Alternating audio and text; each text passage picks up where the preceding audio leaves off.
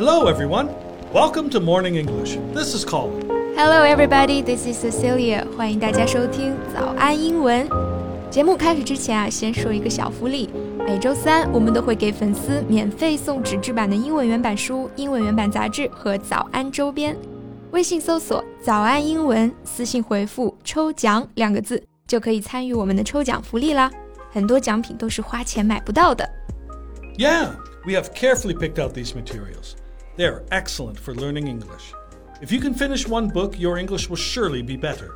So go to the WeChat official account for the lottery right now. Good luck to all of you. Cecilia, let me ask you a question. What would you do if your children went to you and proudly declared that they had stolen something from school? Well, of course I'll be pissed. 我肯定会很生气啊，然后我可能会开始反思，是不是我的教育出了什么问题啊 ？But how dumb does one have to be to boast of stealing? Well, you never know. Teens are apparently stealing soap dispensers and urinals from school for the devious lick trend. Oh, I've read about this. 我前天刚好看到这个新闻了，说这个外网上呢兴起了一个偷东西的挑战，好多学生啊把学校都快搬空了。诶，这什么匪夷所思的挑战啊！看得我真的是非常的费解啊，一头雾水。 正好来跟 Colin 请教一下。What do you mean consulting me? I'm no expert at stealing from school. 没有啦，谁说要请教你偷东西的业务问题啊？你不是对这个美国文化还有美国人民的心理活动颇有些研究吗？I just want to ask you how this trend even came into existence. All right then. I do have a lot to say about that though. Great. 我们今天的所有内容呢，都整理成了文字版的笔记，欢迎大家到微信搜索“早安英文”， 私信回复“加油”两个字来领取我们的文字版笔记。First of all, just ask, do you have any idea why this is called devious licks？这个挑战的名字 devious lick 究竟作何解啊？Well, devious licks. Um, I don't know exactly where the wording came from, but devious if uh, if you describe someone as devious you do not like them because you think they are dishonest and like to keep things secret often in a complicated way 嗯所以它在字典里面的解释呢就是不诚实的狡诈的这不就是中二青年吗 you know sort of defiant dubious like it's sort of like oh wow i'm like a little rascal stealing these items yeah exactly 年轻人啊就是这么叛逆 觉得自己做这些坏事的时候呢，特别酷，享受这种小坏蛋、小淘气鬼的人设啊。那这个 rascal 它就表示坏蛋或者无赖，不过有的时候呢，它也会带有一点点这种亲昵的语气，就相当于我们说的小淘气、小捣蛋鬼。So what about lick？这个 devious lick，它的 lick 又是什么意思呢？Well, uh, I haven't checked it in the dictionary, but um, I guess it's easy to guess that. Lick here means theft, right? Yeah, that makes sense.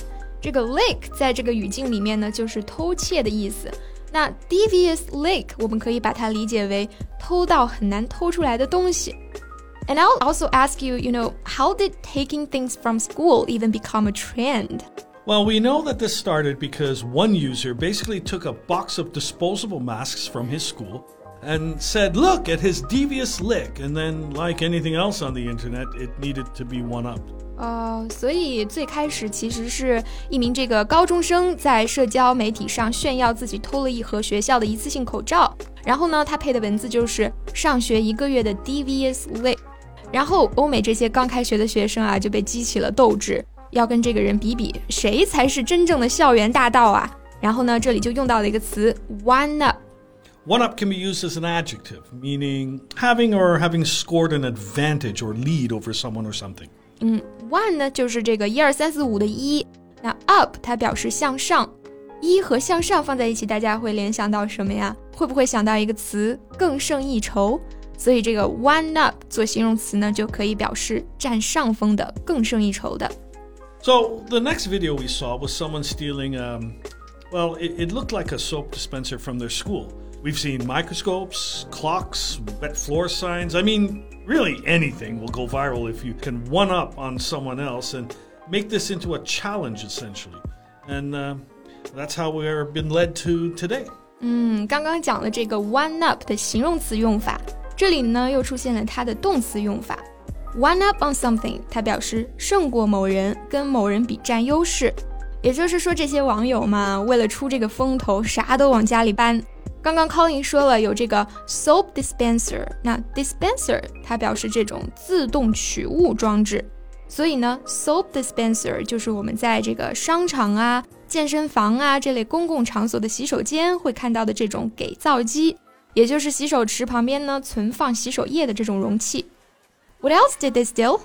Uh, microscopes, clocks, wet floor signs. 啊，对，学校的这种显微镜啊、时钟啊， 还有拖地的时候会放在走廊上的这种 wet floor signs，就是提醒地板未干、小心滑倒的标志牌。Well, this must be really troubling and annoying for other students who are not part of this, right? Oh, yeah, absolutely. Some students are fed up with it. TikTok users complain that school bathrooms are closed because of missing toilets and stolen bathroom stall dividers. 真的是离谱啊！把厕所隔间的隔板都卸下来搬走了，这玩意儿偷了有啥用啊？And one user joked about being scared to use public restrooms, lest their shoes be stolen from under the stall door in the name of devious lick. 这个我真的是哭笑不得啊！ 从隔壁上厕所的同学脚上拽下来一只鞋，拿着跑了。你说这位受害者的心灵阴影得有多大？I don't know how you feel about this, but I just feel it went too far，有点过分了啊。我们说 something go too far 这个短语呢，它表示走得太远，或者说做得过火了。Yeah, I agree, especially on TikTok. It's crazy. Actually, TikTok has banned content around the devious licks trend. 啊，所以这个 tag 和所有相关视频都被这个 TikTok 下架了，算是终于了结了这场闹剧啊。So TikTok said this post violated community guidelines. What do those guidelines say exactly? What rules were broken? So, TikTok, first of all, says it expects its users to behave safely and smartly in the environment they are in. 嗯，非常官方的发言啊。But also, it does not allow videos of stealing and destruction of property on its platform. And this trend has allegedly encouraged that sort of behavior. 嗯，这种公然破坏公共财物的行为啊，真的给学校带来了很大的损失。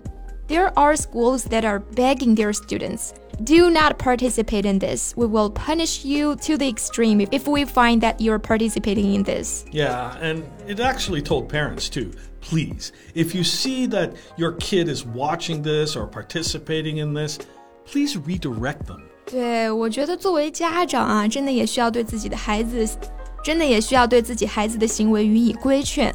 你不能让学校一方面去处理这个事情嘛。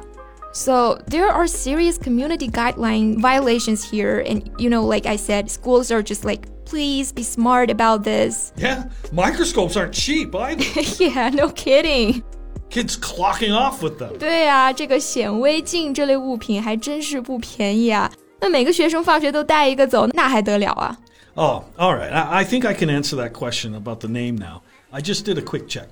The Urban Dictionary says a lick is a successful type of theft which results in acceptable, impressive, and rewarding payday for the protagonist. Okay, so there you go. It all makes sense now. We figured it out. We've solved it. Viral video and momentary fame for taking a microscope from your science teacher. Yeah. 但是说正经的，我觉得这个风气真的还是不可取的。偷盗是可耻的，我们要牢记啊。Hey, where's my microphone? well, I think it's a good way to end our show today. OK，那今天的节目就到这里了。我们今天的所有内容都整理成了文字版的笔记，欢迎大家到微信搜索“早安英文”，私信回复“加油”两个字来领取我们的文字版笔记。Thanks for listening, everyone. This is Colin. This is Cecilia. See you next time. Bye. Bye.